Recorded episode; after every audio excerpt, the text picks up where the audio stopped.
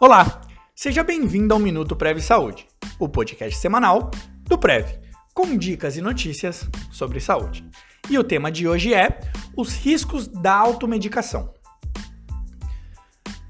Hoje em dia, é muito comum que as pessoas tenham suas próprias farmácias pessoais em casa, mantendo diversos medicamentos guardados. Essa é uma prática muito comum para se lidarem com contratempos do dia a dia, como dores de cabeças, resfriados ou até mesmo azias.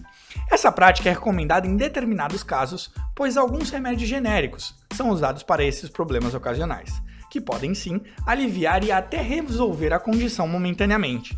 A questão fica delicada quando esse costume vira algo rotineiro. Medicamentos que, quando usados sem recomendação médicas, podem causar um efeito extremamente nocivo ao corpo com o tempo. Além disso, o próprio corpo pode absorver os efeitos de um medicamento, tornando seu uso inútil.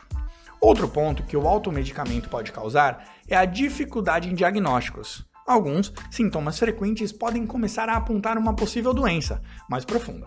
E o uso de medicamentos genéricos para aliviá-los pode levar a pessoa a não buscar um remédio para examinar a origem desses sintomas.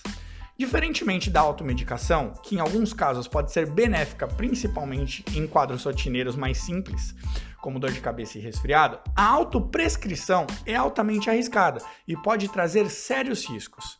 Na autoprescrição, a pessoa não lida com remédios genéricos para o uso ocasional, mas sim com medicamentos de tarja vermelha ou preta, sem uma prescrição médica para o caso.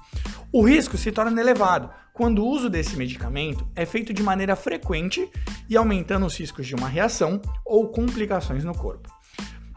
Algumas possíveis compilações de remédios que podemos utilizar é paracetamol, um remédio comum e eficaz contra as dores e para regular a temperatura do corpo. Porém, quando usado frequentemente sem real necessidade, pode interferir no funcionamento do fígado, causar lesões e, em casos extremos, a falência de órgãos.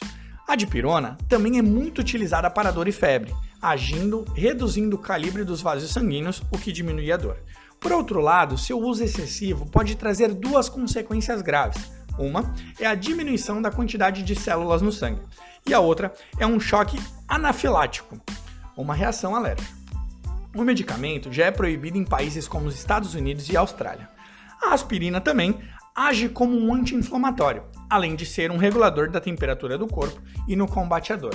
Porém, seu lado negativo, quando usado desnecessariamente, é uma overdose, pois em doses excessivas ela pode aumentar o nível da acidez no sangue, o que causa uma acentuada baixa de glicose no mesmo, e levando assim a um choque cardiovascular e insuficiência respiratória. Muitas pessoas utilizam da automedicação não só para aliviar uma condição repentina ou tratar um quadro frequente, mas também utilizam como precaução de uma doença específica.